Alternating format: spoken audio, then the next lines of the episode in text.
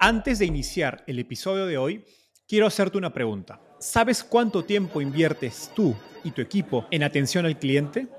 En el mundo de las startups, donde cada segundo cuenta y cada cliente es importante, Zendesk se convierte en tu aliado perfecto. Es como tener un equipo de superhéroes de atención al cliente a tu disposición. Zendesk es una plataforma omnicanal que integrará todos tus canales de comunicación como WhatsApp, email y redes sociales en un solo lugar. Gestiona tickets, ofrece una gran experiencia, aumenta tus ventas, pero sobre todo Construye relaciones cercanas con tus clientes gracias a Zendesk. Como beneficio exclusivo por ser parte de la comunidad startupeable, podrás probar el CRM de Zendesk completamente gratis por 6 meses. Y si decides continuar, tendrás 15% de descuento en tu primer año de contrato. Lo mejor de todo es que Zendesk escala de acuerdo a tus necesidades. Desde la oficina prestada donde empezaste hasta la compañía global que quieres construir. Compañías globales como Slack, Shopify y Airbnb confían en Zendesk para su atención al cliente. Ahorra tiempo, dinero y mantén felices a tus clientes.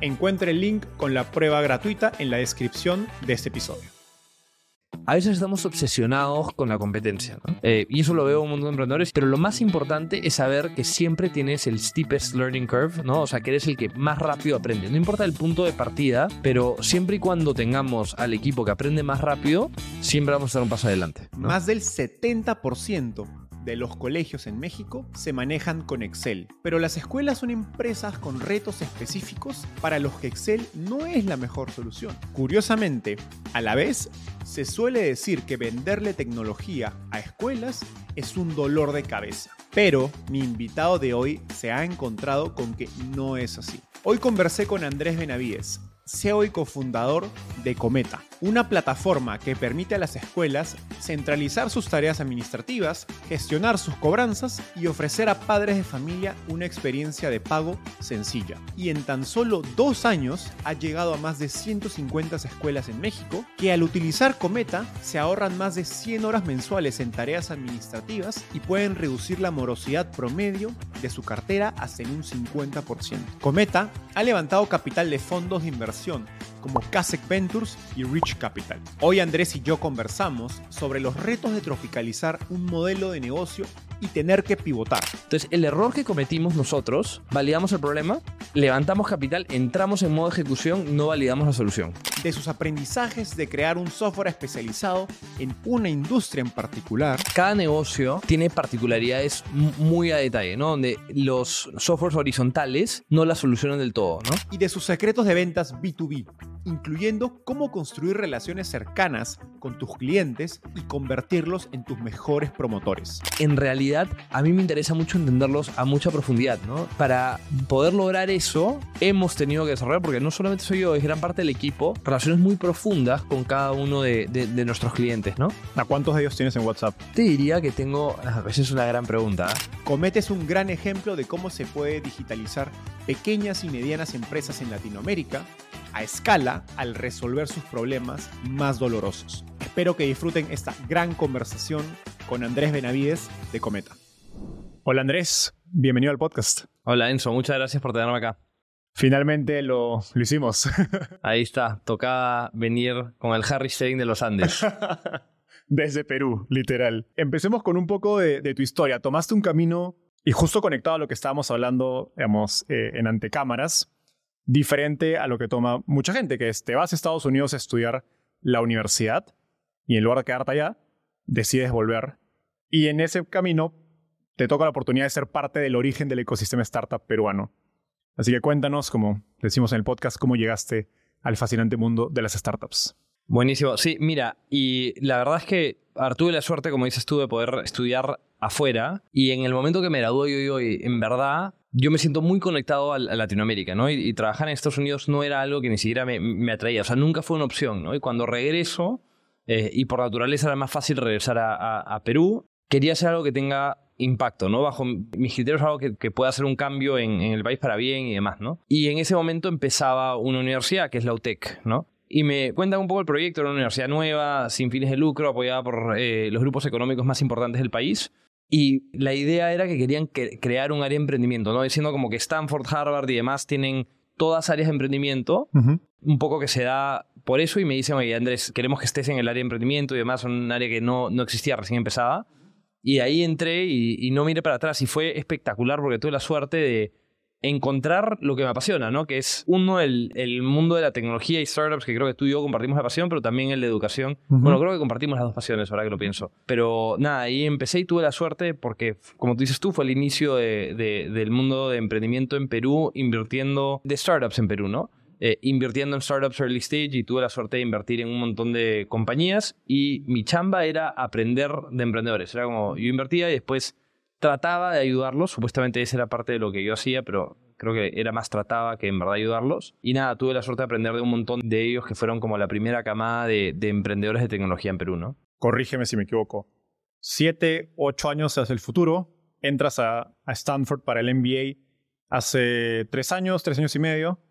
Y recuerdo que nos vimos en Palo Alto, eh, en, en tu casa, eh, con, con la, la casa latina en Stanford, y estabas evaluando digamos, la posibilidad de emprender, ¿no? Desde Stanford, con toda la red de contactos, de, de acceso que te daba. Y me comentabas que en ese momento tu primera compañía, Codiable, ya estaba facturando alrededor de un millón de dólares. Sin embargo, emprendes Cometa. No Codiable, una, un bootcamp online para entrenar a desarrolladores de software. Cometa es una plataforma de software para escuelas. Entonces, si bien en educación eran dos digamos, segmentos diferentes, me pregunto, con, todo, digamos, con toda la experiencia que habías acumulado en el área de, de educación online para adultos, ¿por qué decides no levantar capital para Codiable? O en todo caso, ¿por qué decides cambiar? ¿no? Digamos, ya tenías mucha experiencia, entendimiento de ese mercado, ¿por qué decides cambiar de mercado? Sí, mira, y ahí hay, dos partes de, de- a tu respuesta, ¿no? Yo, por un lado, en ningún momento dejé Codiable en el sentido de que, a ver, lo, lo dejé en el 2020, antes de la pandemia, una decisión que dije, oye, me quiero ir a estudiar y contraté un, un CEO para que lo lidere, ¿no? Entonces, Diego, correcto. Y en ese momento, un poco que yo dije, oye, quiero ir a Stanford a repensar qué puede cambiar la educación a escala en América Latina. Ok.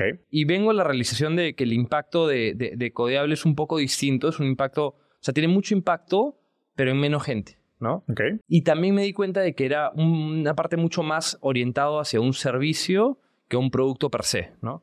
Entonces, al final, cuando tú tienes mayor proporción de servicio, eh, es menos escalable por naturaleza, aunque puedas automatizar ciertas cosas, pero la naturaleza de lo que dábamos era un servicio. Entonces, al final del día, un poco cuando yo empiezo a pensar en cómo quiero hacer algo a escala en América Latina, creo que Codiable no iba tan de la mano de eso. Y cuando empiezo a mirar también como en mi análisis y que lo trabajamos juntos cuando estabas en Reach un poco, yo evalué el mercado desde la educación, porque yo sabía que quería volver a educación, yo sabía, yo ya sé que lo voy a dedicar mi vida a educación y lo sabía hace un buen tiempo. ¿no?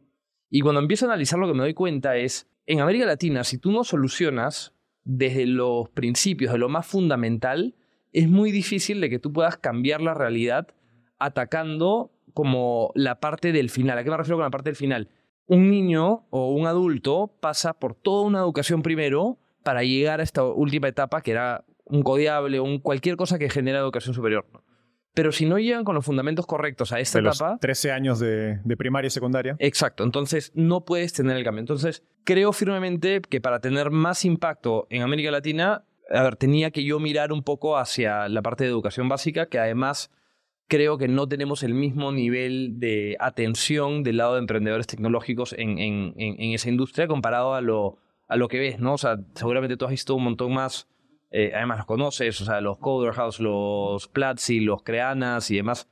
Hay, hay mucho más atención de, de emprendedores más sofisticados en, en- en- ese lado y no tanto en, la parte de educación básica, ¿no? Y algo que creo mucho es que siempre tienes que ir al lugar donde hay escasez. Soy un poco gringo de decir scarcity, ¿no? Pero siempre tienes que ir a la escasez, ¿no? En el momento que yo hablé contigo, había abundancia en el primero, ¿Correcto? porque explotó el mundo digital Sobre todo en post-COVID. pues, post-COVID, ¿no? Y, y ya te das cuenta que se empezaba a contraer ese mundo de nuevo, ¿no? Entonces, al final, como me, me pareció mucho más impactante poder entrar al sector de educación básica y un poco de por eso decido crear Cometa y empezar a explorar lo que eventualmente se vuelve Cometa. Entonces, emprendes en educación básica, que es un sector donde a diferencia de educación adulta no eras un experto. ¿Qué hiciste, digamos, de todas las cosas que hiciste? Porque, digamos, yo estuve cerca, digamos, vi muchas de las cosas que hiciste en ese proceso para aprender del mercado, digamos, de educación básica, del mercado escolar. ¿Cuáles fueron esas cosas que más impacto tuvieron en incrementar tu entendimiento del mercado? Pensándolo en un emprendedor que quizás ve un sector donde no se considera un experto y la principal reacción es, no, no emprendo porque no soy un experto. Entonces cuéntanos en esos, no sé, años, dos años, qué cosas hiciste que dijiste, digamos, te pasaron de ser un, no sé, novato o algún principiante en ese mercado a acercarte a un experto. Sí. Mira, lo primero que hice, y te vas a reír, fue llamar a mi mamá.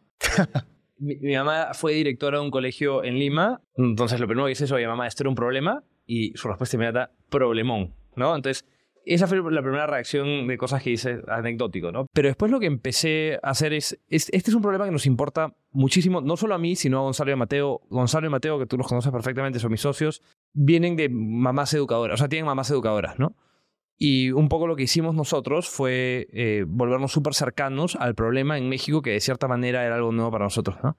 Y generamos relaciones muy profundas con todos nuestros primeros clientes, ¿no? E inclusive con más, ¿no? Y, no solamente por un tema de querer venderles, sino que al final del día a nosotros nos apasiona tratar de ayudar al dueño colegio, ¿no? Tratar de ayudar al administrador del colegio y demás, ¿no? Entonces, a ver, hay relaciones ahí que yo te digo, yo tengo amigos para toda la vida que he desarrollado de este, eh, estos dos años, año y medio, dos años de estar vendiendo intensamente a los colegios, ¿no? Y al final eso es un valor muy especial porque con ellos son los que, con los que constantemente estamos hablando de qué es lo que debería haber de nuevo en el producto y también al mismo tiempo es un valor a la hora de, ir al mercado porque también nos promueven a otros clientes, ¿no? Entonces, creo que sí, y además hicimos bien, fue tener tanta cercanía con estos primeros colegios, ¿no? Eh, y fue dedicarle tanto tiempo a eso, y creo que eso es algo que, en retrospectiva, además, curiosamente, lo escucha siempre, ¿no? Como la idea de talk to users, que todo el mundo habla, estar hablando con los usuarios y demás. Y creo que lo llevamos a un extremo y que eso es muy positivo, eso es algo que lo escuchamos. Además, lo escuchas desde el evento más, eh, un evento en la Ciudad de México, en Lima, que te dicen, habla con los usuarios y demás. Pero también era lo que yo escuchaba de profesores míos en Stanford que nos ayudaban a emprender, que literalmente habían hecho múltiples empresas, eh, multimillion, si no billion, ¿no? Y al final creo que gran parte de poder hacer las cosas bien es tener esa capacidad de aprender mucho de tus usuarios. Y al final creo que a nosotros nos sale natural el ser tan cercanos porque nos importa bastante el, el usuario al que estamos ayudando, ¿no? Siendo un poco más táctico, cuando no tienes nada del producto, porque estás empezando, ¿cómo haces para hacer que ese profesor del colegio te levante el teléfono o te dedique media hora? Buena pregunta. Es, y, y creo que es un buen test para emprender, ¿ya? Cada persona que quiere emprender debería... Eh, la meta que teníamos nosotros semanalmente era consigue 10 reuniones para aprender de tus usuarios, ¿no? 10 a la semana. Cuando no había absolutamente nada. No había ni, nada. Ni una, ni una página web. Nada. Si no tienes la capacidad de lograr eso sostenidamente por 10 semanas, probablemente no eres la persona que debería emprender, ¿no? Porque no tienes esa capacidad de moverte por todos lados eh, y conseguir los contactos. Yo me acuerdo de haberte molestado ahí, me presentaste en un momento una tía tuya que era sí. dueña de un colegio y al final eso es lo que hacía, ¿no? Es a quién conozco que me puede presentar a un colegio para poder hablar y así llegamos a muchísimos colegios, ¿no? Y te vas encontrando la forma, es, es, es totalmente scrappy. Yo me acuerdo, el, los primeros días estaba en LinkedIn, en LinkedIn escribiéndole a todos, o sea, todos los que tenían eh, algo público de que estaban en un colegio recibieron un mensaje mío y era mío en ese momento, ¿no? O sea, literalmente yo le estaba escribiendo y te responde la gente, ¿no? Y eso es lo que yo diría, es el paso uno y es una muy buena prueba porque es jodido. Y es una chamba que este, tiene, o sea, tienes atrás mío The Great CEO With It, ¿no? Al final ningún CEO, entre comillas, glamoroso. O, o, o, que quiera hacer la... Eh, que esté acá por el glamour o que quiera emprender por el glamour, se va a dar cuenta muy rápidamente de que esta vaina no es glamurosa, esta vaina es de remangarte y de hacer cosas que por ahí no suenan como, no sé, a tu nivel de sofisticación, lo que tú quieras ponerle, ¿no? Pero al final creo que esa es una muy, buena prueba y al final es bastante más básico. O sea, te podría haber dado una... Pusimos ads en Facebook y pusimos ads en Facebook y no funcionó. Ok. ¿No? Me funcionó escribir la gente que conocía, tipo... Y a la gente más random. No Sí. tengo amigo mexicano que no recibió un mensaje si conociera un colegio en México. Es una chamba simple, pero jodida de hacer repetida y repetidas veces. Correcto. En 2019, ya, ya entrando más hacia Cometa, en 2019 escribes un artículo criticando a quienes criticaban los copycats. Con copycats me refiero a quien hace un X para Latam, ¿no? Digamos, hagamos un Uber para Latinoamérica. Curiosamente, Cometa es inspirada por una compañía de Brasil eh, llamada Isaac, pero eventualmente pivotan el modelo. Explícanos dos cosas. Uno, digamos, las principales diferencias del modelo para que quienes, quienes nos escuchen entiendan digamos, la diferencia entre lo que digamos, es Isaac y lo que eventualmente se convierte Cometa. Pero más importante, qué errores digamos, cometen en la concepción de la idea del negocio que inicialmente los lleva a pensar que hacía sentido hacer un Isaac. Mira, es una buena pregunta. Y, primero, una pequeña aclaración. Nosotros vimos Educbank e Isaac, ¿no? Que eran los dos de Brasil, ¿no? Entonces vimos como que, y dos como con... Explícanos qué hacen ambos. Al final del día lo, lo, que hacen estos dos es, eh, terminan adelantando los flujos al colegio como un factoraje y al final del día ellos se quedan con, con, la diferencia de lo cobrado, ¿no? Entonces, para el colegio es darle cierta predictibilidad. predictibilidad en los flujos y para, como negocio, al final te llevas la diferencia, ¿no? Entonces, si un colegio en el tiempo va a cobrar el 95% y tú lo haces 90%, te llevas el 5% de los flujos, ¿no? Eso era algo que muy rápidamente nos dimos cuenta que no hacía tanto sentido en México. Como contexto, Isaac es una compañía que en Brasil en ese momento, en 2020-2021, estaba muy caliente, había levantado ciento y pico millones de dólares en muy, digamos, en muy poco tiempo. Sí, correcto. ¿no? Entonces, nosotros hicimos un, un buen trabajo de descubrimiento del problema, ¿no? Entonces entendimos muy bien que había una problemática en la parte administrativa de los colegios, ¿no? Y después cuando entramos y levantamos el capital, que fue una ronda que nosotros no proactivamente buscamos, fue una ronda que nos, de cierta manera, nos buscó a nosotros. tuvimos un term sheet sin tener un PowerPoint y no, no sé si tú te acuerdas de eso, ¿no? Al final, de, post levantamiento de eso, empezamos a ejecutar y habíamos, o sea, sí, de alguna manera cuando hablamos con inversionistas decíamos, tipo, Isaac para México, la gente lo entendía muy bien, ¿no? Empezamos a entrar en modo ejecución y no validamos la solución. ¿no? Validamos el problema, pero no la solución, sino como de las cosas inspiradas que habíamos visto de, de, estos dos, dos empresas en, en, Brasil, empezamos a ejecutar y dejamos de tener claridad de si realmente estamos solucionando el problema. ¿no? Entonces, el error que cometimos nosotros fue justamente lo que te decía, ¿no? Validamos el problema, levantamos capital, entramos en modo ejecución, no validamos la solución. ¿no? Okay. Entonces, ese fue un error que nosotros cometimos muy, muy al inicio y nos dimos cuenta muy rápido porque no le, no le podemos vender a colegios. ¿no? Okay. Y cuando nos dimos cuenta y veíamos escuchando esta, eh, esto acá, dijimos, oye, ¿qué pasa si cambiamos un poco el, el, modelo? Y eso es el modelo de lo que hacemos nosotros, ¿no? Nosotros lo que vamos al colegio, en vez de adelantarles los flujos y quitarles una gran proporción de lo que si no ganarían, es les automatizamos todo el proceso de cobranza y al final ellos terminan recibiendo la misma cantidad de flujos o más, ¿no? Normalmente mejoramos sustancialmente por encima del 52% eh, los flujos que van recibiendo el colegio y al final no tienen que dejar ese 5%, ¿no? Y nosotros al final eh, les cobramos un fee mensual y también ganamos un poco por las comisiones bancarias y demás, ¿no? Eh, y ese es un, un esquema que tiene mucho más alineamiento de incentivos con el colegio, pero por otra parte, lo que nosotros, la razón por qué no funcionó en México es porque, a diferencia de Brasil, en Brasil tú puedes pagar el primer mes del colegio y no volver a pagar todo el año. Entonces, eso significa que tienen un similar tema... a Perú. similar a Perú. Que tienen un tema complejo de flujo de caja, ¿no?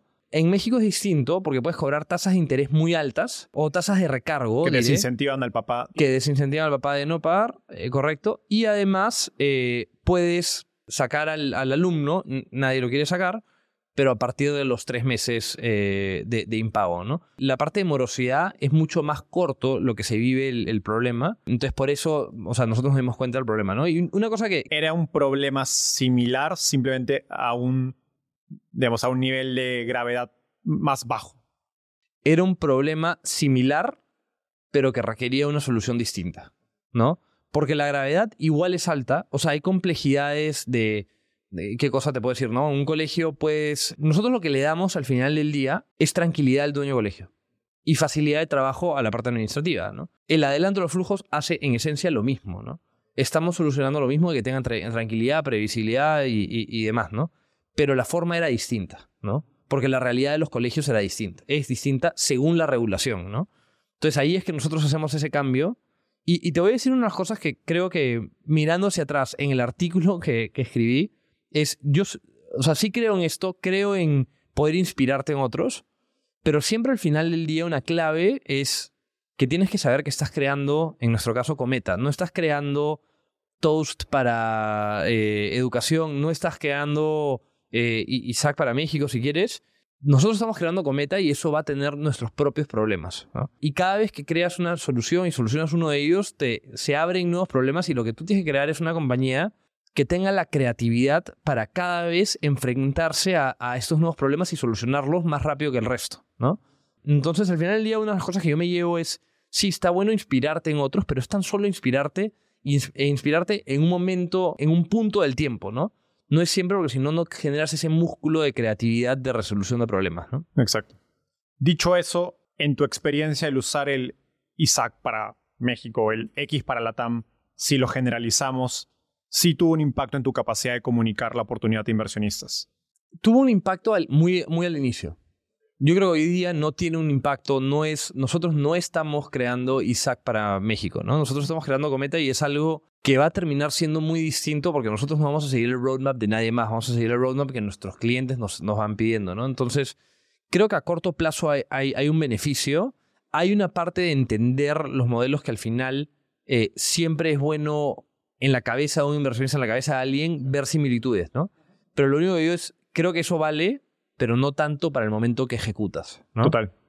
Y hablando del momento de ejecutar, Gonzalo, tu socio, me contó que ese pivot fue una crisis de identidad, digamos, el pivot de, digamos, despojémonos de esta idea de que la solución para México es hacer un ISAC y hagamos Cometa, básicamente, porque, digamos, se habían vendido esta idea tanto inversionistas como ustedes mismos, ¿no? Cuéntanos, sobre esta crisis y, cómo la superaron y me imagino que se genera una, una tensión entre, como decías, ¿no? Lo que te dice el mercado de, mira, esta solución no me hace sentido, quizás hace sentido para otro país, pero a mí en México no me hace sentido, versus la idea que tú ya tenías en la cabeza y esta inercia de, pues ya había vendido una idea, ¿no? De lo que tengo que hacer. Sí, mira, nosotros vendimos a un equipo solucionando un problema, ¿no? Entonces, em, lo increíble fue que en el momento que nosotros, para nosotros fue muy evidente, fue, oye, misma lógica, ¿no? Que de hecho teníamos 10 conversaciones la semana y dijimos, oye, agarremos 10 colegios en los que hemos conversado y hay que preguntarles... Em, por qué modelo tipo prefieren y demás, ¿no? Y todos, o sea, nos respondieron el otro modelo. Entonces, para nosotros fue, oye, esto es muy claro y tenemos que tomar decisiones difíciles rápido, ¿no? Y lo primero que hicimos fue buscamos a, los inversionistas, curiosamente, porque era, oye, este es un cambio grande.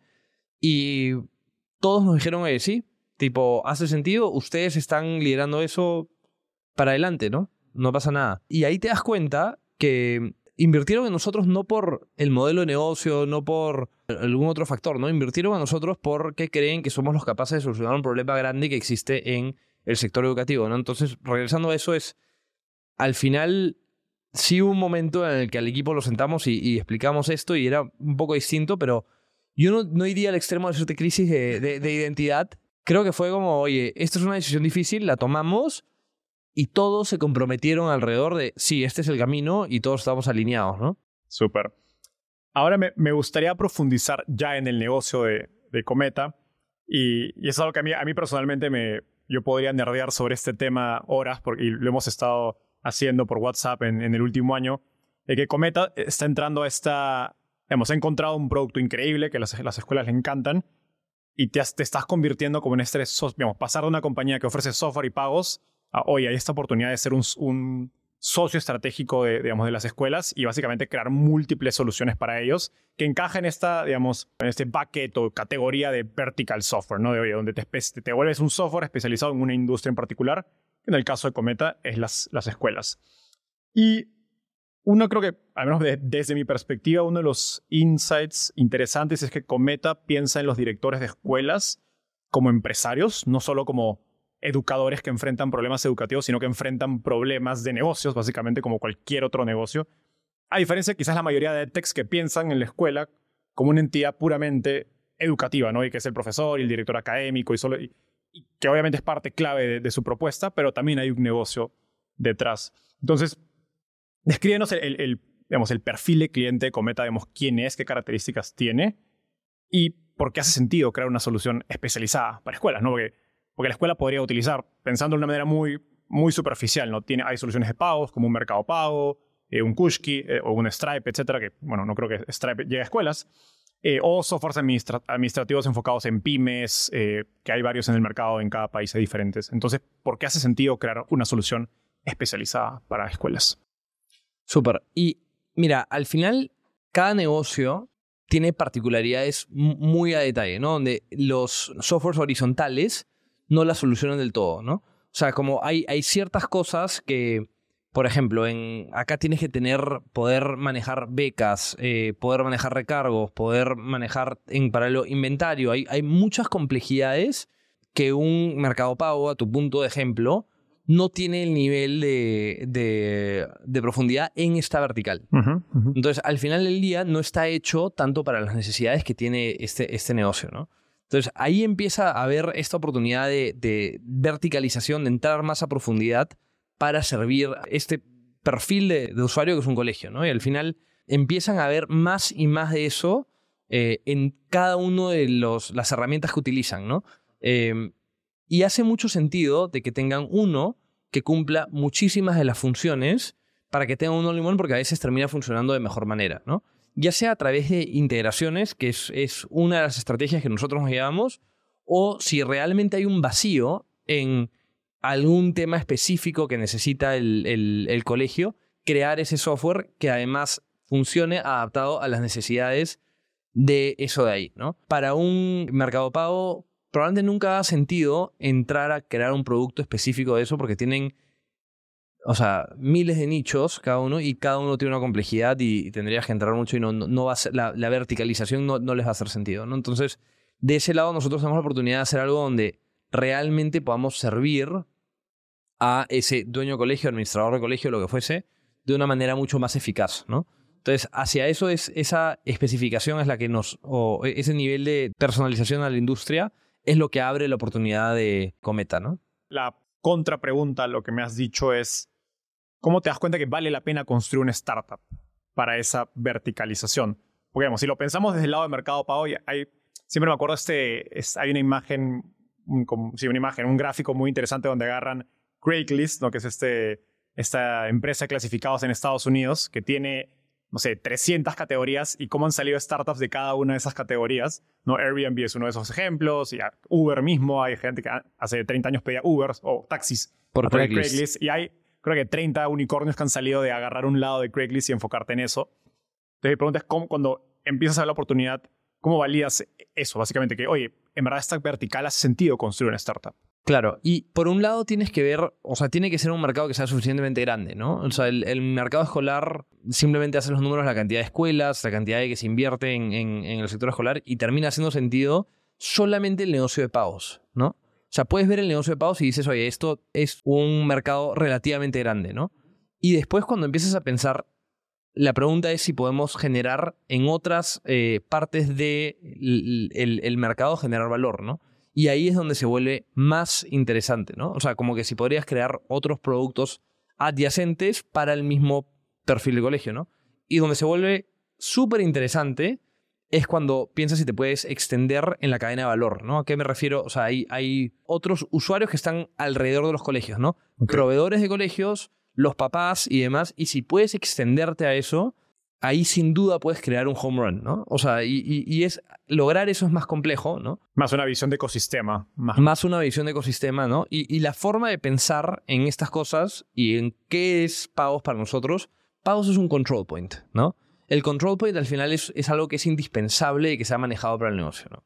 Formas de pensar de esto es como, oye, ¿qué es lo último que desactivas si el negocio está quebrando, ¿no? Y, y lo último que desactivarían es el lugar por donde entran los ingresos, ¿no? Entonces, al final eso es un control point, ¿no? Y las preguntas más grandes que vamos a tener en el tiempo es qué tanto podemos expandirnos a otros control points, ¿no?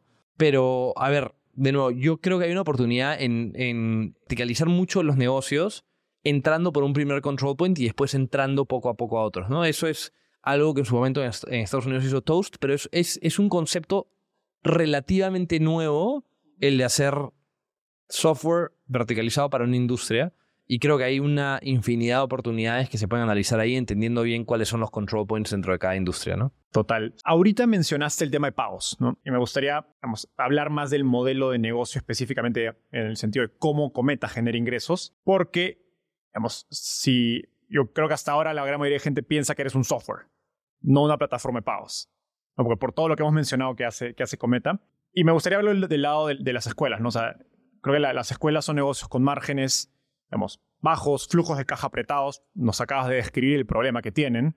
Eh, entonces podríamos deducir que sería difícil venderle una suscripción de SaaS, de Software as a Service típica, ¿no? Donde se comprometen a pagar, por decir, 500 o 1000 dólares al mes por un año, que es un gasto fijo a finales de cuentas, ¿no? Y, creo que esto es, verdad para pequeñas empresas en muchos sectores de, digamos, de, Latinoamérica, no, no, no solo en educación. Entonces, cometes un SaaS, eh, una fintech, es pagos, explícanos esta combinación del modelo de negocio, ¿no? Sí, y creo que la mejor forma de pensarlo es, es, un vertical SaaS, ¿no? Es lo que eh, tú mencionaste como el... es un vertical market software, ¿no? Nuestro modelo tiene una combinación de dos cosas, ¿no? Uno es el, el fee mensual que les cobramos a los colegios y por otro lado tenemos la parte que es las comisiones bancarias que son comisiones que de cierta manera ya pagas, ¿no? O sea, al final del día en un colegio, si te pagan por tarjeta de crédito, ya estás cobrando una comisión, ¿no?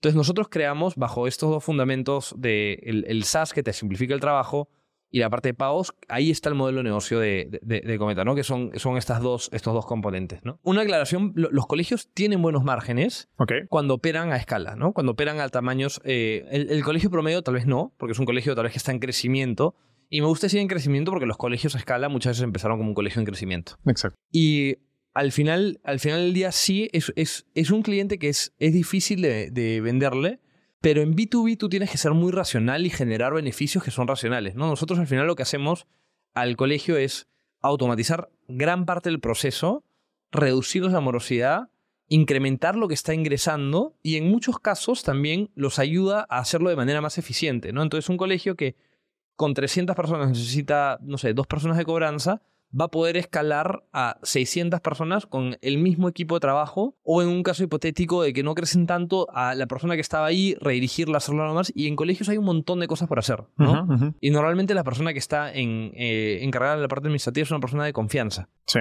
Eh, entonces hay múltiples cosas que al final del día están dispuestos a pagar si el valor que tú le generas es fácil de tangibilizar y en nuestro caso hemos demostrado que lo es, ¿no? Y en muchos casos la escuela no está pagando más.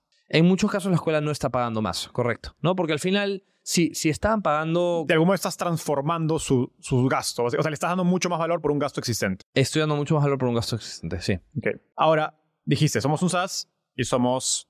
tenemos la solución de pagos. ¿Funcionaría este negocio solo si hiciera SaaS?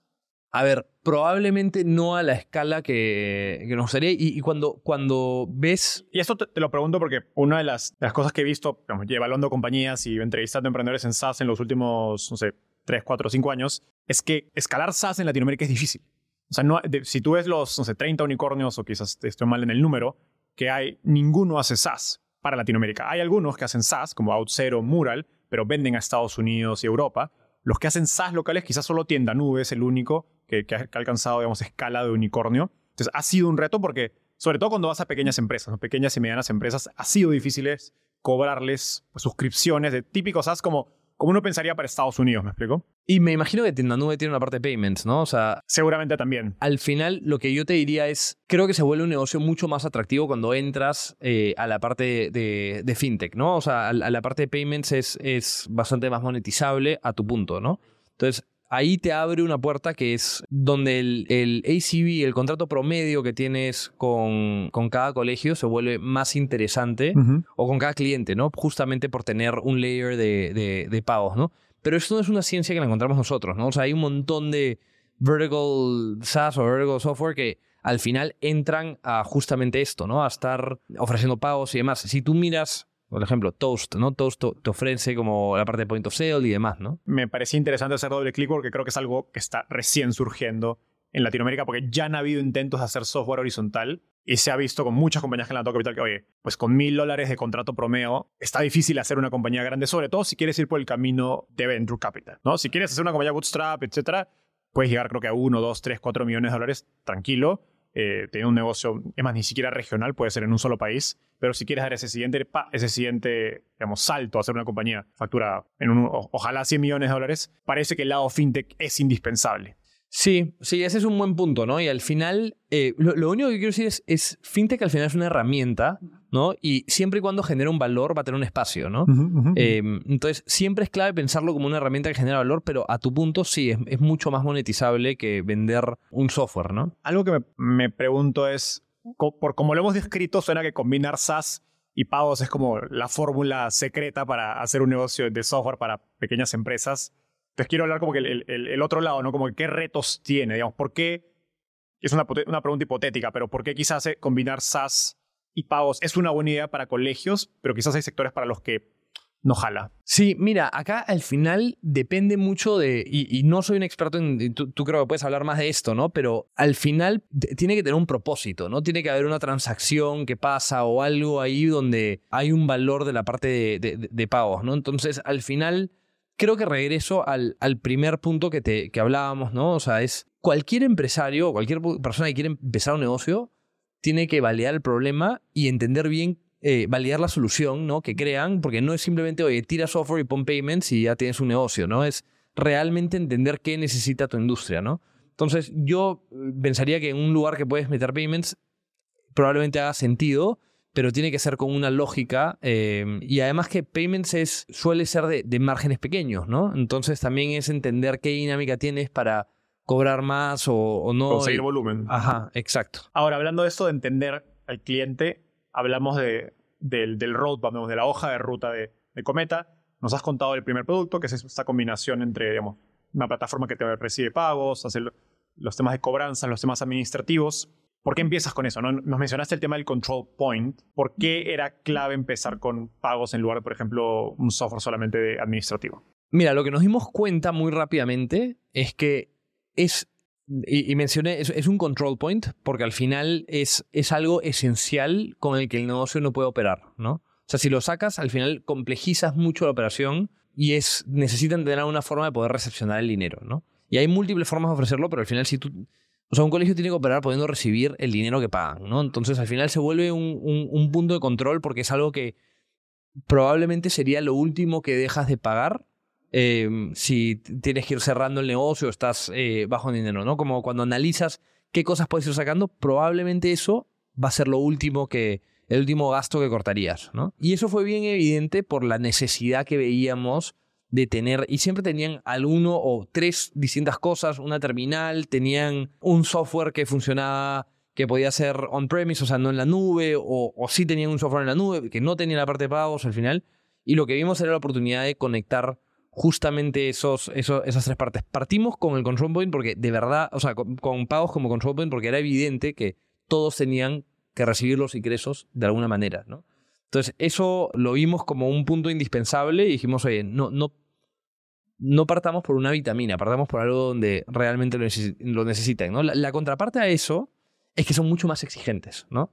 O sea, eso es lo que van a usar realmente, entonces va, a haber mucho más exigencias de que funcione con la calidad. Y este concepto del, digamos, del time to market, o sea, el tiempo al mercado, me imagino que, o sea, habrían otras, quizás había otras soluciones que no eran, que eran, no eran tan aspirina, eran más vitamina, que podría ser lanzado antes. Claro, porque es más complejo hacer toda una cosa que tenga el procesamiento. Y temas de regulación, me imagino. Es, hay temas regulatorios, es más complejo, ¿no? Pero al final quieres estar en un negocio, o sea, una vez que ya tienes el control point, crear las vitaminas y que te compren las vitaminas es más sencillo, ¿no? Tú aún, no sé, eh, siempre tienes que pensar, ¿no? Pero si, si les vendes cualquier otro servicio que no es esencial, ¿no? Tutorías para los niños, ¿no? Eh, que no es esencial que tengan en el colegio, ¿no? Puede ser importante, pero no es esencial y después le dices, oye, tú vas a manejar los pagos, creo que va a haber cierto de, oye, ¿por qué el que me vende, em, no sé, cómo enseñarle teorías a, los niños puede controlar todo mi ingreso? Eh, y también hay una relación que tienes que desarrollar, ¿no? Cuando le vendes la parte financiera, al final del día vas a tener que tener relación con el dueño. Entonces, eso también te permite tener más cercanía y a largo plazo puedes pensar en vender cosas adicionales, ¿no? Claro. y esa relación con el dueño es un activo, digamos, de, de venta, digamos, de go-to-market, sobre el cual luego es mucho más sencillo construir poner productos adicionales. Ahora, hablando de productos adicionales, ¿cómo piensas acerca del momento para lanzar productos adicionales? Hemos, estábamos conversando antes de que ya están experimentando con algunos productos adicionales. ¿Cómo decidiste que era, no sé, hace unos meses, que era el momento para hacerlo? Y en general, ¿cómo piensas? Porque me imagino que no hay no solo un segundo producto, habrá un tercero, un cuarto. Sí. Y un poco que la visión es, cuando entras a Vertical SaaS tienes que crear, o sea, tienes que tener un multi-product approach, ¿no? Y tienes que sentirte relativamente más cómodo con llegar a un nivel de, bueno donde ya puedas mirar otras cosas, ¿no? Y, la manera que yo lo pienso es, cuando empieza a tener, a ver, yo estudio economía de Estados Unidos, entonces esto me pasa, ¿no? Pero diminishing marginal returns, ¿no? El dedicarle más tiempo a un ingeniero o dedicarle más tiempo a una persona de diseño a un problema específico del producto core, ya empieza a hacer sentido mirar a por qué no le dedicamos más tiempo a productos eh, adyacentes que cumplan una de, de, estas tres funciones, ¿no? Uno es mejorar unit economics, ¿no? incrementar, o sea, eh, y, cuando digo mejorar unit economics es puede incrementar el, el, revenue que tenemos o reducir nuestro, nuestro gasto, ¿no? Y al final son, eso, eso es lo que evaluamos en, en, esa decisión. O la siguiente vertiente sería que mejore el, el, stickiness del producto, ¿no? Que tan, la, retención del producto. Y por último, el tercero es qué tanto te ayuda a incrementar adopción del mercado, ¿no? Entonces, yo analizo esas tres cosas y al final, si es que genero más valor dedicándole más tiempo a una de esas tres, la respuesta es dedicarle más tiempo a una de esas tres, ¿no? Y como todo en la vida empieza a ser en paralelo, ¿no? Entonces empieza a hacer cierta experimentación, pero ya estamos en una etapa donde nuestro producto es suficientemente bueno, yo diría excepcional, comparado a lo que existe en el mercado, y nunca vamos a poder dejar de, innovar dentro del producto core, pero ya empieza a hacer sentido mirar como qué, otras cosas podemos dedicarle tiempo, ¿no? O sea, el ROI de ese ingeniero adicional marginal en otro producto quizás es mayor al producto inicial. Correcto, o diseñador o quien fuese, ¿no? De, de, resolver los, los, los, problemas, ¿no? Hace un minuto dijiste que nos decían que vender tecnología a escuelas iba a ser un dolor de cabeza, pero digamos, sé, sé los números de Cometa vienen creciendo súper rápido en los últimos meses. Claramente no ha sido lo que han encontrado, ¿no? Eh, y, y, tuve la oportunidad de conocer a, un cliente de Cometa, no recuerdo su, nombre, puedes mandarle saludos si quieres, de, la escuela de Puebla creo que era, eh, que se ha convertido en un súper promotor de, Cometa. Y, bueno, pues no, hay mejor vendedor que, digamos, que, el testimonio de un cliente digamos, feliz, pero no todos los clientes felices necesariamente creo que toman tanta proactividad o energía en promover un producto como, lo, hizo, lo, hizo ese cliente que tengo eh, en mente. Cuéntanos sobre este cliente y, y me imagino que no es el único, que hay otros, y cómo has logrado involucrarlos tanto en tu estrategia de ventas. Sí, a ver, y esto creo que regresa muy al inicio, eh, que creo que en la entrevista estamos hablando ¿no? de cómo, cómo empiezas a, vender al, a este mercado, ¿no? Y lo primero es que este es un mercado que a mí me importa y como, o sea, digo, me importa es realmente mi sueño es tener un impacto en la educación en México y, creo mucho en que los dueños de colegios son los héroes detrás de la educación y, y los equipos administrativos también y demás. ¿no? Entonces, en realidad a mí me interesa mucho entenderlos a mucha profundidad, ¿no? Y para poder lograr eso, hemos tenido que desarrollar, porque no solamente soy yo, es gran parte del equipo, relaciones muy profundas con cada uno de, nuestros clientes, ¿no? ¿A cuántos de ellos tienes en WhatsApp? Uf. Yo te diría que tengo. Esa es una gran pregunta. ¿eh? Yo te diría que creo que tengo a la mayoría en WhatsApp. Sí, sí. O sea. Yo me doy cuenta que una de las mejores maneras de valorar un emprendedor es cuántos clientes tiene WhatsApp. Sobre todo si es B2B. Sí. Creo que los mejores emprendedores que conozco suelen tener a sus clientes eh, como en, en número rápido, ¿no? Sí, sí, sí. Eso es algo que, es chistoso. Ahí, bueno que se lo digas a Mateo y a Gonzalo, porque ahora estamos pensando en cómo escalamos y ya no usamos WhatsApp, ¿no? Este, pero sí, eso es uno de los, uno de los bonitos retos que ahora nos toca, dado la escala, ¿no? Pero al, al inicio, em, sí, yo creo que debo tener como al 90% de los clientes hoy día en WhatsApp. Si no es el 100%, 100% no tengo, pero, pero sí cercano hacia allá, ¿no? Y al final, un poco, a, ver, en, en, Puebla yo tengo dos clientes que, son, que se han vuelto muy cercanos, no, más, tengo muchos clientes que son muy cercanos a mí. Hace poco me fui a ver un partido de fútbol con ellos en Puebla, o sea, eh, este fue con, con, con Javier, eh, que creo que es al, al que mencionas, y la verdad es que para mí es tener relación y aprender de ellos es, o sea, es una oportunidad muy única y además que ha hecho que yo tenga mayor entendimiento del mercado gracias a ellos, porque ellos me explican muchas cosas, ¿no?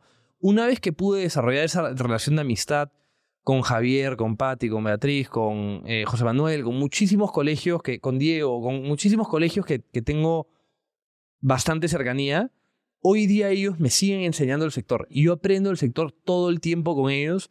Ellos influencian mi roadmap. Eh, justo hablábamos de cómo priorizar roadmap.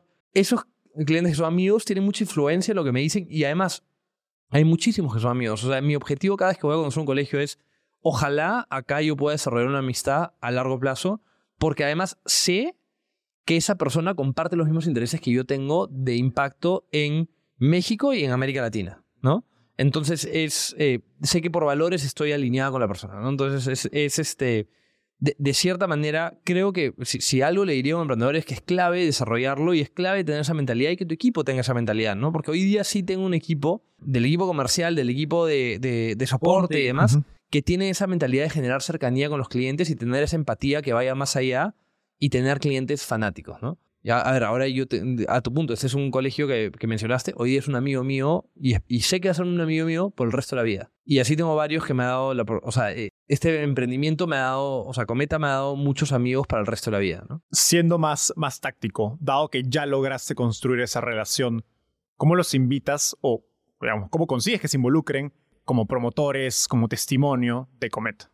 Pues no creo que los, digamos, todos los clientes que tengas jueguen un rol así. Sí, y, y mira, ahí es eh, un poco entender qué, qué, le interesa a cada como eh, perfil de, de, cliente, ¿no? Por ejemplo, ¿no? A un perfil de, de, cliente como un dueño, hay algunos que lo hacen porque les interesa ser como thought leaders en la industria, ¿no? Gente que la, que la gente mira, ¿no? Entonces, si tú sabes que es alguien que en verdad ¿no? quieren ser referentes, puedes jugar bajo esa carta, ¿no? Al final, todo eso es al igual que una venta, que tú tienes que entender realmente qué está buscando la persona, ¿no?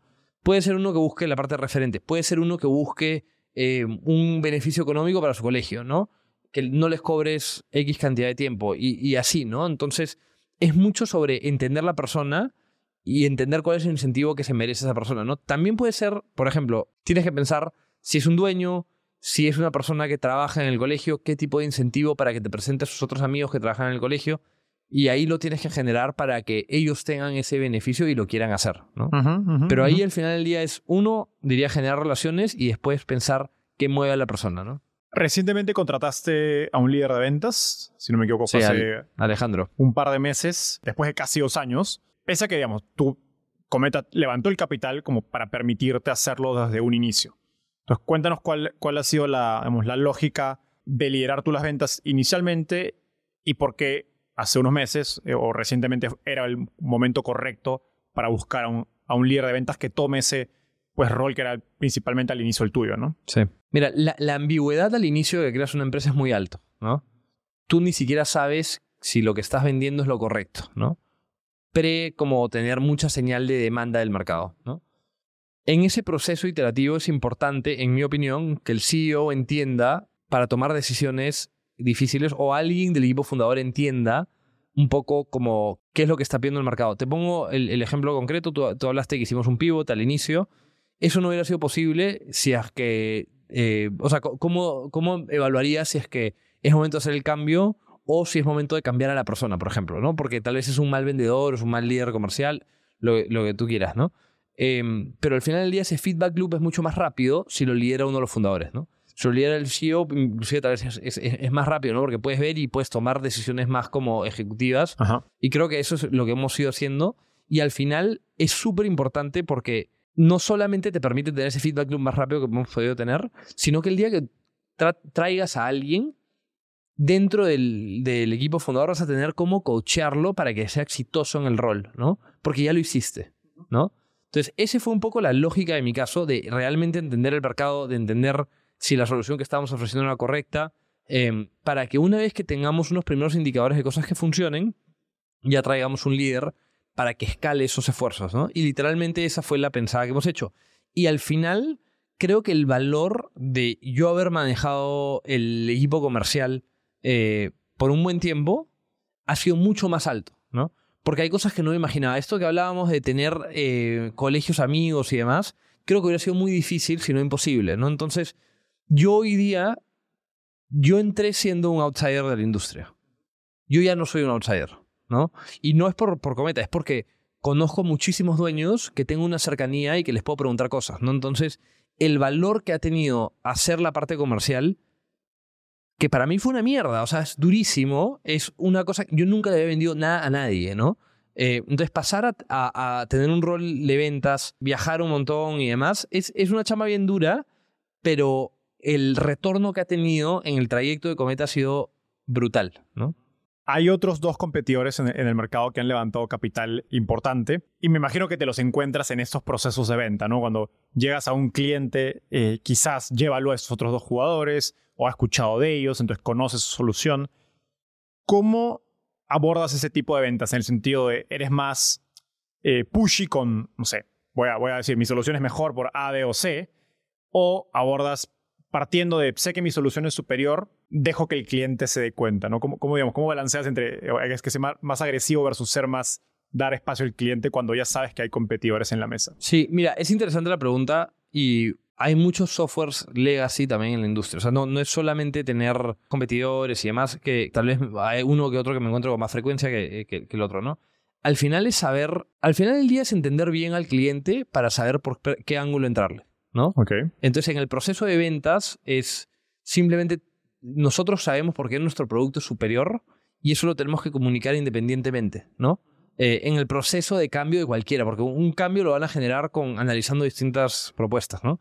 Entonces, es siempre ir enfocados hacia como cuál es el diferencial por el cual ya hemos ganado y por el cual ganamos la mayoría de deals que vamos head to head, ¿no? Y simplemente hacer hincapié en eso, ¿no? Pero no, no cambia mucho nuestro proceso de ventas porque es muy normal que cuando evalúan un cambio, evalúen a más de uno, ¿no? Entonces ya tenemos un speech donde sabemos, y una de las cosas que, que a mí más me gusta es que realmente vean el producto, ¿no? Y que cuando ven el producto dicen, oye, tipo, quiero trabajar eh, con Cometa o con algún otro software, ¿no? Em, y gracias a Dios la respuesta constantemente es quiero trabajar con Cometa. Entonces, eso ya indica un poco hacia dónde va el mercado, ¿no? Y, a ver, una de las cosas en... A veces estamos obsesionados con la competencia, ¿no? Eh, y eso lo veo en un montón de emprendedores y en mi caso hay momentos que, que por ahí he dedicado demasiado tiempo en, empezar la competencia y es importante tenerlos presentes. Pero lo más importante es saber que siempre tienes el steepest learning curve, ¿no? O sea, que eres el que más rápido aprende. No importa el punto de partida, si tienes la capacidad de aprender más rápido, ¿no? Y hoy día yo tengo un equipo, en cada distinta parte de la empresa que yo sé que aprenden más rápido que cualquiera, ¿no? Y eso es un poco lo, el, enfoque que tenemos que aprender en el proceso de ventas, de ya aprender cómo ganar un deal, aprender eh, tal vez qué necesidades tiene el colegio y demás, pero siempre y cuando tengamos al equipo que aprende más rápido, siempre vamos a dar un paso adelante, ¿no? Y eso es un poco lo que tenemos que hacer. ¿Cómo mides o cómo, cómo te aseguras que tu equipo está aprendiendo más rápido? ¿Es más horas de chamba? ¿Es más productividad? ¿a qué relacionas con...? Porque siempre se habla de este concepto de, ¿no? de velocidad de aprendizaje en, startups, pero es bastante gaseoso. Sí, es una buena pregunta, ¿no? Y yo te diría que es profundidad de entendimiento del cliente. Y a ver, poder ejecutar la profundidad del entendimiento del cliente y tener a gente que cuando les traes un problema no piensa en la misma solución que ya ha sido creada, sino piensa en nuevas soluciones que podrían existir, ¿no? O sea, que traen cosas distintas a la mesa y que está pensándolo no de, oye, el cliente me pide A y por eso le entrego A. El cliente tiene el problema A. ¿Qué solución es la más eficiente para solucionar ese problema? ¿no? Y esa mirada crítica como creo que es, es, es clave. Pero a tu punto creo que es difícil identificarlo. Yo la manera que veo es, al final del día, el nivel de entendimiento del mercado que se ha generado en Cometa tan rápido es algo que creo que es difícil de replicar y de tener como avances de de producto, de go-to-market, de eh, operaciones y demás al nivel que tenemos. Eh, y a veces eso, y regresando a la parte de copycats, curiosamente, puedes tener inspiraciones de, de, otros emprendedores que, otras industrias que lo hayan manejado muy bien, ¿no? Pero sentir esa hambre de aprender dentro del equipo y de no solamente ejecutar un job description, sino que empujar el job description a crear nuevas cosas dentro de sus responsabilidades, ¿no? Yo acá lo pienso puntualmente, no sé, hay, nosotros contratamos a una diseñadora pensando en como que necesitamos alguien que diseñe, ¿no? Como, y hoy día el concepto de diseñar en Cometa es muy distinto a lo que hubiera sido si es que éramos Mateo Gonzalo y yo, si hubiéramos traído a alguien, un diseñador promedio, ponte, ¿no? Lo mismo con, necesitábamos a alguien que pueda manejar onboardings, ¿no? Y trajimos a alguien que manejaba data. Y hoy día se está creando un equipo de data porque esta persona realmente nos abrió los ojos a lo que podíamos hacer con la data, ¿no? Entonces, creo que sí es medio gaseoso, pero es traer a gente a tu equipo que te cambia la forma de pensar y que te das cuenta que pueden tener un impacto muy superior que lo que tú los contrataste que para que hagan, ¿no? Y ahí es donde creo que te das cuenta como, oye, sí tenemos un calibre talento que aprende más rápido, ¿no? Déjame ir más en profundidad todavía dentro de esta pregunta. Hablaste de la calidad del talento. pero me gustaría hablar un poquito de las, quizás de los comportamientos, ¿no? Cuando sientes que tu equipo crece, o mejor dicho, aprende rápido, ¿qué comportamientos ves? Y cuando no has sentido que estaban aprendiendo tan rápido, ¿qué comportamientos habían? Lo primero que ves con alguien que aprende rápido es una curiosidad de preguntarte un montón de cosas. Una cosa que a mí me fascinó es cuando, cuando entra alguien y te empieza a preguntar, oye, ¿por qué se hace así esto? Y tú mismo te empiezas a preguntar, oye, sí, carajo, ¿por qué lo hacemos así? Ah? Y es como que no, no sabes por qué algo se hizo así desde el principio. Y entonces cuando traes a alguien que te cuestiona cosas, no te digo que te diga cosas, sino que te cuestiona cosas, creo que empiezas a, darte cuenta de, oye, es gente que tiene esa, esa hambre por aprender, ¿no? También creo que hay gente que empieza a cuestionarse o, proponer cosas que por ahí no les has pedido que propongan, ¿no? Eh, oye, ¿por qué no ejecutamos esto? Y te traen estas nuevas ideas, ¿no? Y eso es siempre es súper emocionante ver gente que te traiga nuevas ideas unprompted, ¿no? Sin, sin que se hayan pedido que, oye, trae nuevas ideas, ¿no? Ahora sí quiero volver un poquito al tema de, ventas. Y algo que me parece interesante, porque lo hemos hablado mucho en, eh, torno al tema de contenido, marca, eh, comunidad dentro de, Cometa, partiendo de que se están posicionando, y cuando te he escuchado en otros podcasts hablar, eh, no como una empresa de cobranzas, que es lo que, digamos, si lo miramos de manera muy, digamos, burda, es lo que hacen, digamos, cobranzas, sino que están tratando de posicionarse en términos de comunicación y cómo hablan de los clientes y las escuelas como un socio estratégico, ¿no? que los está tratando de ayudar en todas sus necesidades, no solo en el aspecto de, cobranzas. Entonces, explícanos esta lógica, digamos, de por qué posicionarte así y cómo lo han estado tratando de, de empujar, ¿no? qué iniciativas han estado haciendo. Sí. Mira, y la razón de posicionarnos así es un poco, nace de, la cercanía que queremos tener con el colegio para ayudarlos con, con esto de múltiples productos en el tiempo. Okay. Entonces creo que salió natural un poco por nuestro interés en el sector, nuestro interés en el dueño del colegio, nuestro interés y en, en, en, la industria es estar cercanos a ellos y tratar de entender y ayudarlos, así sea con un consejo de algo que vimos en otro lado y demás, es, muy natural para nosotros. Un poco por misión que tenemos detrás, ¿no? Pero lo otro también es, podríamos ser simplemente una empresa que está llamando y atacando todo el tiempo eh, con equipos de prospección para, y tenemos parte de eso y, es súper valioso, eh, pero al final del día hay ciertos colegios que compraron un software que no, no, es el momento de cambio, ¿no? Entonces, si más y más somos un referente para la industria, en el momento de cambio nos van a tener presente, ¿no? Entonces, ese posicionamiento, a pesar de que por ahí no tenga un resultado inmediato, en el largo plazo lo que queremos es que cualquier persona que esté pensando nos piense en nosotros para el problema que tengan, ¿no?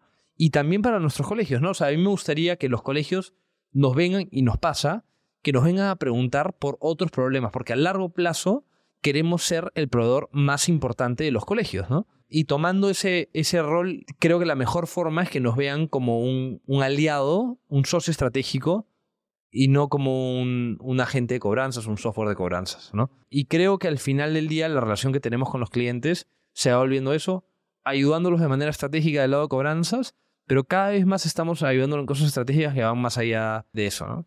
Creo que un gran ejemplo de esta estrategia es los eventos que han empezado. Bueno, ya llevas más de un año haciendo eventos en, Cometa. Sé que han sido muy, efectivamente, muy efectivos en términos de, digamos, en términos comerciales. Y en Estados Unidos creo que es muy práctico. Hay toda una, digamos, industria en torno a eventos como estrategia comercial para, para software, sobre todo en el, en el, en el ámbito B2B. En Latinoamérica creo que es, es, es, más nuevo, ¿no? Suena genial, ¿no? Como que oye, hay que reunir gente en una industria, que todos compartan, etcétera pero me, gustaría más a lo específico, ¿no? Como ¿cómo se te ocurre hacer esto? ¿Lo, lo, pensaste siempre? ¿Cómo lo probaste? Eh, ¿Cuál era la intención? Y, cuáles han sido los resultados? ¿Por qué ha sido tan efectivo hacer estos, esos eventos? Sí, mira, naturalmente yo vengo de, haber hecho muchos eventos en mi carrera, ¿no? Entonces ya lo tenía como algo muy presente de, de algo que creo que es para mí más sencillo hacer, ¿no? Y además a mí me encanta generar contenido y me encanta un montón la industria, ¿no? Entonces al final del día traer contenido de calidad es algo que me nace. O sea, no, no, no sé si esto es algo que hace sentido para todo emprendedor, ¿no?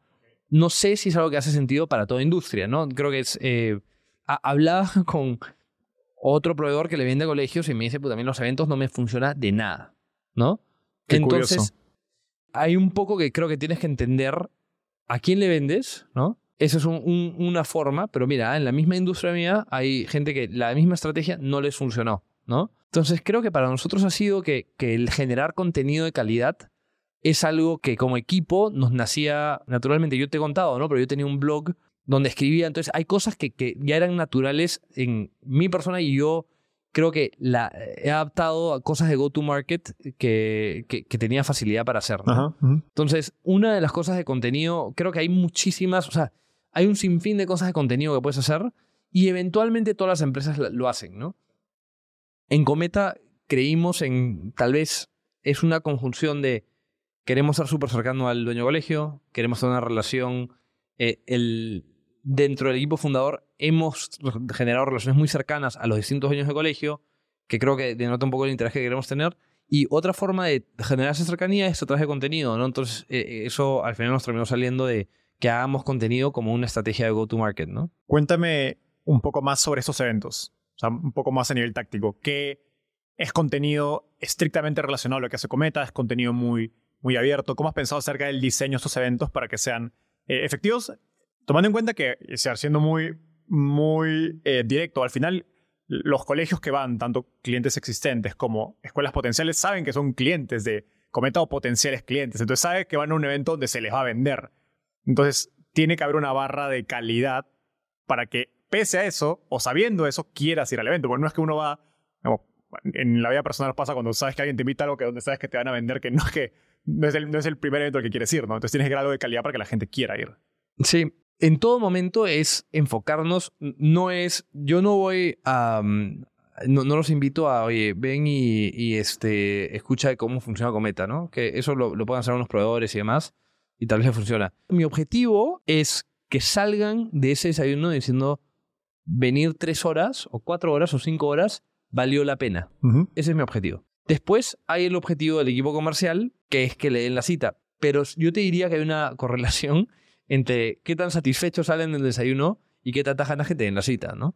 Entonces, un poco el, el- el enfoque es generar contenido de calidad, generar una interacción de calidad para que después el equipo comercial eh, continúe con la chamba de venderles, ¿no? Súper interesante. Pregunta más táctica. ¿Quién organiza el evento es parte del equipo comercial? Sí. Porque suena que si quieres mantener la calidad del evento, o sea, no, como me dijiste, yo me encargo de que el evento sea genial y luego el equipo comercial hace lo suyo. Es como que dos incentivos que no necesariamente están alineados. Porque el equipo comercial siempre quiere vender. Sí, el tema es que todavía, eh, de, cierta manera, para detrimento de Alejandro, de Irán Rubén y el resto del equipo, es yo todavía estoy metido en, en, esa parte, ¿no? Y si algo no suelto, es el contenido. De, todas las funciones, cada vez voy saliéndome más de, de, de la parte del día a día comercial y algunas cosas comerciales, pero si algo no suelto, es la parte de contenido y esa es una de las funciones que yo todavía estoy involucrado. Porque uno, creo que soy particularmente bueno haciéndolo. Y dos, porque me importa mucho. Pero sí, habrá un día que tendré que dejarlo. Hablando de contenido, mencionaste el blog que creaste. Eh, el blog se llama Root Startup. De hecho, fue donde yo empecé a escribir antes de Startupeable. Yo le... Eso, eso ya historia más mía, pero escribí dos o tres artículos, se los mandé a Greg eh, en borrador, a Greg Mitchell de Angel Ventures Perú, que es tu, como era como tu co-creador en, en el blog, eh, a ver si le, le gustaba. Bueno, y, y así fue que empecé a escribir en Root Startup antes de mudarme a México y lanzar Startupeable. Y, y bueno, Ruta Startup creo que pues, una de las cosas más que hiciste como parte del ecosistema de startup peruano, cuando estaba naciendo el ecosistema, además de tu rol en UTEC Ventures, en Startup Perú. Y me gustaría hablar particularmente de UTEC, que es donde creo que fue tu primer trabajo, después de, la, de graduarte de la universidad. La UTEC me parece algo que yo la, la conozco muy poco UTEC, conozco más, más UTEC Ventures, pero eh, respeto mucho las cosas que he visto de la universidad, la gente que ha salido de la universidad, porque es una universidad que nació en 2011 y rápidamente creo que se han posicionado como un referente o la universidad referente en emprendimiento y tecnología, quizás con menos recursos, menos tiempo que otras las universidades pues más reconocidas en el país, que han tenido mucho más tiempo y creo que, no sé si no han hecho las cosas bien, pero no han hecho las cosas al menos como Lutec. ¿Qué ha hecho Lutec tan único que, que ha logrado tener digamos, esa influencia, pero también ese impacto, ¿no? Porque han- muchas compañías del ecosistema hoy han- o, o personas del ecosistema han salido de, digamos, de la comunidad o de las startups que la UTEC ha fondeado. Creo que por un lado había el buy-in desde lo más arriba de la OTEC de apoyar el emprendimiento. O sea, había un buy-in de los dueños, genuino, ¿no? O sea, esto nacía de Eduardo Hochschild, Carlos Heren, como que escuchabas que había un buy-in de realmente apoyar el emprendimiento. Y nos dieron mucha libertad a Gonzalo y a mí de poder ejecutar bajo una visión de tenemos que apoyar el emprendimiento, hágase lo que sea. Y nos dieron un presupuesto, tal vez no más alto, pero sí significativo, y hicieron una cosa muy distinta que fue no solamente decir apoyamos el emprendimiento, fue invertimos en el emprendimiento. ¿No?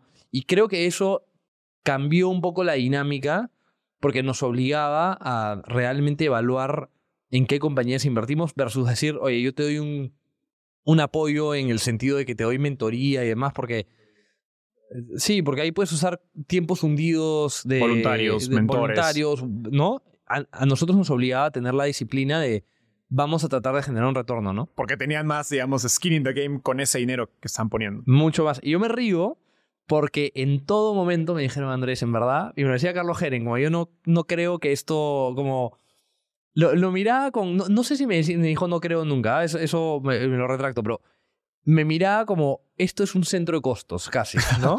Hoy día, UTEC Ventures ha probado que no es un centro de costos para la universidad, porque ha tenido inversiones que son espectaculares, ¿no? Em, entonces, creo que la visión desde arriba, tener ese buy-in, fue esencial. Sin eso, sin la visión de Eduardo y de Carlos de poder fomentar el emprendimiento, nada de esto hubiera existido y después hicieron muy bien en confiar a gente externa del sector, tal vez académico, aunque no digo que haya alguien del sector que lo pueda hacer, pero confiaron a gente que venía más del lado empresarial o alguien que venía de no hacer nada, como es mi caso, este, para que tratemos de, de, hacer algo distinto, ¿no? Porque probablemente si traías a alguien del sector iba a hacer exactamente lo mismo que hacían en la Universidad del Costado, ¿no?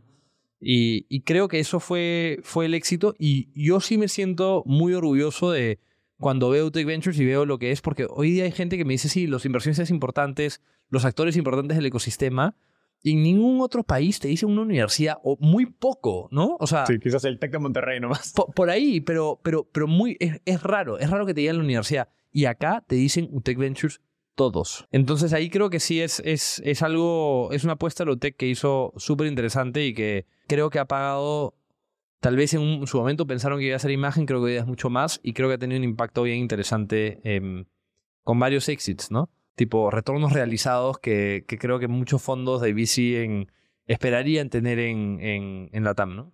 Me gustaría conectar esto con más a nivel macro. Digamos, es la pregunta que, que hemos estado hablando antes y a mí me la suelen hacer mucho en, en México y Estados Unidos, que es qué le falta al ecosistema startup peruano para explotar. Somos dos peruanos, estamos en Perú ahorita, así que creo que vale la pena hablar de, de este tema. Y creo que pensando no solo Perú, obviamente, sino que creo que pasa en muchos otros países que, que nos escuchan. ¿no? No, solo pues el ecosistema hoy día en Latinoamérica eh, gira en torno a México y Brasil, básicamente, ¿no? Y los demás países todavía les está costando pues, explotar sus ecosistemas. Sí, pero te voy a decir una cosa que a mí, yo sí me, me, me molesta, ¿no? Y es que yo trabajé para el gobierno peruano tratando de fomentar el emprendimiento, ¿no? Estábamos atrás de, de México, de Brasil. En Colombia parecía rápido, entonces si quieres detrás de, Colombia. Pero hoy estamos detrás de todos. Ecuador tiene compañías más interesantes que Perú. ¿no? Chile tiene compañías mucho más interesantes que las de Perú. Uruguay tiene mucho más interesantes que las de Perú. Entonces me cuestiono porque yo me meto al gobierno porque creo que es el lugar donde podría tener impacto, ¿no? Eh, para ayudar a, a, que se desarrolle el ecosistema peruano, ¿no? Y hoy día al final eh, no creo que sea un tema de, gobierno, no creo que sea un tema de... Eh, creo que sí es importante, por ejemplo, tener a un inversionista por lo menos grande, ¿no? Hoy día relativamente grande. Hoy día existe Salcantay en Perú, como creo que eso está cubierto. Pero creo que esto no se va a solucionar si no tenemos como primeros casos de éxito o, más casos de éxito. Eh, y para eso, en la etapa en la que está el ecosistema, necesita gente con credenciales que emprenda. Y eso no lo digo porque, o sea, por ahí hablar de credenciales con alguien que estudió en Stanford como que es, es, este, o sea, como que algo que, que para mí me serviría, pero en verdad lo digo porque los fondos se sienten mucho más cómodos invirtiendo con gente que tenga ciertas credenciales. Entonces, las primeras eh, inversiones grandes que se van a hacer en Perú van a ser a gente que puedan mirar y decir, ah, mira, este tipo fue a Stanford este tipo fue a Wharton, este tipo fue a whatever, ¿no? Y creo que de ese perfil, en Perú, son particularmente eh, risk averse, o sea, aversos al riesgo, ¿no? Y poca gente está emprendiendo que tengan esos perfiles, que son capaces de atraer capital, que son capaces de generar el primer caso de éxito que requiere que tenga ciertas credenciales para que después salgan emprendedores que estuvieron en, o gente que estuvo en estas empresas que tal vez no tiene la credencial, pero tiene la credencial de haber estado en la empresa, de haber sido un top performer de esa empresa y demás. ¿no? Y ¿No un te poco- refieres, digamos, a los empleados que en Cometa salgan en 5 o 7 años y empiecen sus compañías sin necesidad de haber ido a un Stanford, a un Harvard? Eh, exacto, ¿no? Pero no tienes el segundo tipo de emprendedor sin el primero, ¿no? Sí tienes, y lo que existe hoy en Perú es gente que está, que empieza bootstrapeado, que, y que la- consiguió algo, pero realmente, uno, que pocos de esos pueden después acceder al- al- a la ruta de Venture Capital, y los que lo logran es porque tienen una resiliencia brutal, ¿no? O sea, mira el caso de Diego Elchese, que lleva un montón de tiempo en esto, es o sea, él lo armó sin que, tipo, tener ningún apoyo de casi nada, o sea, con, con poco, ¿no? Pero la tienen 10 veces más difícil, si no más, que alguien que viene de, de estos lugares de credenciales. Entonces, un poco lo que yo creo es que tenemos, los que tenemos la suerte de ir a esas cosas que te dan credenciales, tenemos una responsabilidad de emprender, ¿no? Porque si no, no se van a crear estos primeros casos de éxito donde se forma gente, más gente del país y, demás, y, ahí va saliendo. Entonces, creo que está mucho más. Cuando antes yo pensaba que, oye, el gobierno puedes tener un impacto y demás, yo creo que el gobierno está jugando su partido, ¿no? Eh, con Startup Perú y demás. Creo que está Utec Ventures, creo que está Salcantay, como todos están cumpliendo su rol. Lo que falta es estos emprendedores que tienen capacidad de acceder a capital. Y a mí, sí hay algunos que lo están haciendo, o sea, te, te hablé de eh, Martín Bedoy, Alejandro Ponce, este, Alfonso Montero, ¿no? Lo, están haciendo, pero nuestra generación, como de, la gente que tuvo la oportunidad de irse a un top, no, no veo que lo estén haciendo. Entonces creo que ahí hay una, como de nuevo, y yo creo que es una responsabilidad que deberíamos tomar dentro de nuestra generación de tratar de tener ese empuje, de arriesgarnos un poco más para poder lograr de que se desarrolle el, el ecosistema, ¿no? Dos preguntas más filosóficas. Porque muchos de esos emprendedores, o mejor dicho, tienes a gente en la cabeza cuando estás hablando de los emprendedores deberían, digamos, que, que tienen las credenciales deberían saltarse a emprender. Entonces, obviamente, no, no te voy a decir nombres, pero mis dos preguntas más filosóficas son, uno, ¿por qué deberían, por qué tienen esa responsabilidad? Y dos, ¿qué en tu experiencia los está impidiendo de dar ese, ese salto, de animarse? ¿Quieren emprender o, o ni siquiera es un interés? Que puede ser un caso. Puede ser, y creo que responsabilidad porque tienen la posibilidad, ¿no? Entonces, hay muchos que quisieran tener esa posibilidad, pero no la pueden acceder porque no tienen justamente los credentials y entonces no pueden levantar capital, no pueden acceder a tratar de ir el venture path, y etcétera, ¿no? Y a ver, y lo otro que diría es que tienen, o sea, el día que alguien seriamente quiera emprender, creo que van a tener el apoyo, ¿no? Lo, lo hablaba con un amigo mío del, de, y que se fue a Stanford y como que me decía, oye, sí, tipo, hoy día, como, tipo, has empezado a hacer cometa, hay gente que dice, "Oye, yo también la puedo hacer, ¿no? De mi mismo MBA, ¿no? Y me parece bien loco que tenían que ver ese ejemplo para poder lanzarse. Pero entonces ahí un poco mi reacción es, tenemos que tratar, si tenemos esa posibilidad, tenemos que tratar de ser más ejemplos, porque yo no es que sea, o sea, yo nunca fui el primero en mi clase, nunca fui como que un tipo... Es, es un poco más que había un problema que me interesaba solucionar, pero todos tenemos un problema que nos interesa solucionar y me mandé a hacerlo, ¿no? Por eso es que creo que tienen la responsabilidad de hacerlo, ¿no? Pero, a ver, de nuevo, tal vez yo lo estoy hablando de un poco yo en el momento que emprendí no tenía deuda, entonces también vengo en una posición más de privilegio tal vez que, que vendrían otros, ¿no? Entonces, eh, pero nada, mi expectativa me gustaría es ver que más gente de nuestra generación haga eso porque creo que tiene la capacidad y la posibilidad, ¿no? Me gustaría cerrar con el tema de, de Startup Perú. Mencionaste que el gobierno está haciendo su partido. ¿Qué cosas crees que se han hecho bien en Startup Perú y quizás cuáles son áreas donde crees que hay oportunidad para que el gobierno tenga un rol más eh, protagónico, más proactivo? Ya, lo primero es que el gobierno nunca debe tener un rol protagónico, Perdón, En- es, en una mala, es mala frase. pero eso es lo primero que te diría que hizo Startup Perú mal. ok, interesante. ¿no? Startup Perú debería operar apalancándose de el- la gestión que hace el, el privado, ¿no? Entonces, de cierta manera, como eso se, se hizo, pero no al nivel que tal vez me gustaría. Tal vez al inicio sí requieres dar un grant, ¿no? O sea, un, un, un recurso no reembolsable, ¿no? Pero donde se vuelve, hay un momento que ya quitaste el riesgo y que pueden haber inversiones que compartes con el privado. ¿no? O que subsidias a la inversión, ¿no? ¿Por qué? Porque al, al final del día el gobierno no tiene tanta capacidad de elegir, o, eh, perdón, me voy a corregir, gobierno no tiene capacidad de elegir bien a emprendedores. Y después, tipo, por ejemplo, lo que hace Startup Perú es eh, pone a gente que son expertos que van a elegir. Esos expertos tampoco tienen la capacidad porque no tienen el tiempo de evaluarlo correctamente. Entonces, No, yo, yo, yo recuerdo haber sido jurado de Startup Perú y... y tuviste cinco minutos Exacto. para decidir a quién le das 40 mil dólares. Es una forma que es eficiente dado los recursos del gobierno, pero tú como inversionista privado, que tú eres inversionista, ¿tú evaluarías una compañía así? No. No, ¿me entiendes? Entonces ahí, ahí está. Entonces, a ver, tal vez para el- los que das 15 mil dólares, que es un monto pequeño y demás, sí, tal vez es un recurso no reembolsable. Pero a partir del siguiente tienes que pensar en cosas que vayan más alineadas al mercado. Es, y tal vez es un- un- una forma de, de- y y es complejo, porque por ejemplo, subsidiar la inversión, ¿no? Si tú subsidias la inversión, después, como gobierno no te conviene, porque la gente va a decir, oye, estos que subsidian a los ricos invirtiendo en startups, tal vez se ve mal, pero imagínate que tú podrías deducir una parte de tus impuestos si inviertes en empresas de A o B tipo y demás, ¿no? O, o cosas así que están más alineadas a que el tomador de decisión tiene más ganas de poder invertir. Y ahí creas un mercado un poco tal vez más eficiente en el sentido de que más gente está dispuesta a invertir en, en el riesgo ahí porque lo estás eh, de-risking de cierta manera, ¿no? Creo que tiene que haber mecanismos más alineados a mercado, a construir sobre conocimiento de inversionistas, tal vez con ciertos guardrails, ¿no? Para que no sea nada como exagerado, sangrón, como no sé es la palabra. Pero creo que va un poco más alineado hacia no solamente dar subsidios. eh, y ojo que por diseño lo que te van a decir en el gobierno es que no, es que el emprendedor tiene que invertir una cantidad, entonces en el proyecto de Startup Perú tanto es eh, público, tanto es privado.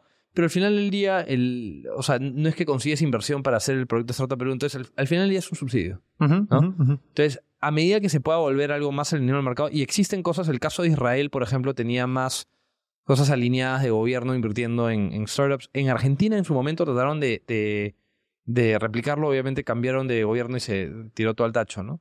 Pero creo que va un poco más por, por ahí. Andrés, una última pregunta para cerrar. Si miras 10 años hacia el futuro, te pones el sombrero de soñador o de lo ridículo, ¿cuál es la visión más extraordinaria de lo que está haciendo Cometa? A 10 años, ¿no? A mí lo que me gustaría ver es, y, y es chistoso, esto justo lo preguntamos en, en el video de fin de años que, que hicimos, ¿no? Más que decirte qué es lo que es Cometa y dónde está, es, a mí me gustaría ver un impacto en incremento de eh, alumnos que van a colegio privado, porque sí creo que ofrecen un producto superior. Sí me gustaría ver eh, más dueños de colegio abriendo colegios gracias al apoyo que les da Cometa. Me gustaría vernos en todo el país. Y me gustaría que no se hable en las noticias de que, de nuevo, somos los últimos en la prueba PISA. Eh, en- en- justo en México esto ha sido particularmente relevante porque ha salido ahora. Entonces, lo que me gustaría ver es realmente un lugar donde decimos, oye, incrementamos la proporción de gente que va a escuelas privadas, incrementamos los resultados que dan los colegios, ¿no? Incrementamos el, el PBI per cápita que se gasta en, en educación, ¿no? Eso es lo que me gustaría eh, ver yo en un futuro, ¿no? ¿Cómo se traduce eso viendo en Cometa? Es probablemente estando en cada esquina, teniendo eh, de, de Latinoamérica, teniendo, eh, habiendo logrado esto, yo, te hablé de tener múltiples productos, eh, extendernos no solamente eh, a, a esos múltiples productos, sino a, a través del, de, de los distintos, de la cadena de valor con, con a distintos actores, ¿no? Pero a mí me gusta pensar mucho más en output y te diría que me quedo con incrementamos el acceso a educación, incrementamos la, la- la proporción de, de gente que va a escuela privada y, y ayudamos a que estos héroes de la educación, que digo que son los dueños, los administradores y demás, multipliquen su, su impacto, ¿no? Para mí eso sería lo que me gustaría ver en 10 años, ¿no? Andrés, gracias por el tiempo. Ha sido una charla muy, muy interesante y, me alegro que finalmente pudimos hacer esto. La verdad que ver, ver Cometa es una de esas compañías donde en Reach tuvimos la oportunidad de invertir cuando era ni siquiera un PowerPoint, como dijiste. Tuvimos que pedir el PowerPoint. Así que ver cómo ni PowerPoint se convirtió en lo que es hoy y creciendo muy rápido y generando mucho impacto es, es algo, ¿cómo se dice? Un orgullo y algo, algo bonito de ser inversionista que creo tener la oportunidad de ver compañías crecer tan de cerca. Mira, y creo que es, es más bonito estar acá porque además creo que es- nues- nuestras carreras han estado conectadas desde el momento que escribiste en Ruta Startup y demás. Entonces, para mí es, es bien bonito al final poder estar acá. Así que gracias, Enzo, por la invitación.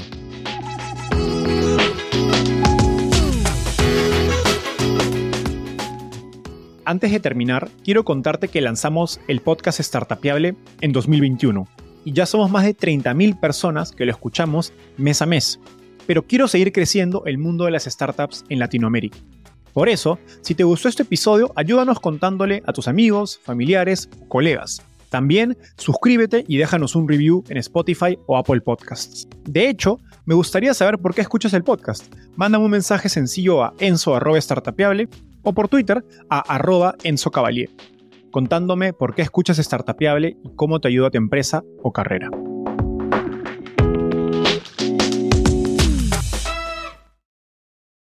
Este es un podcast producido por Explora.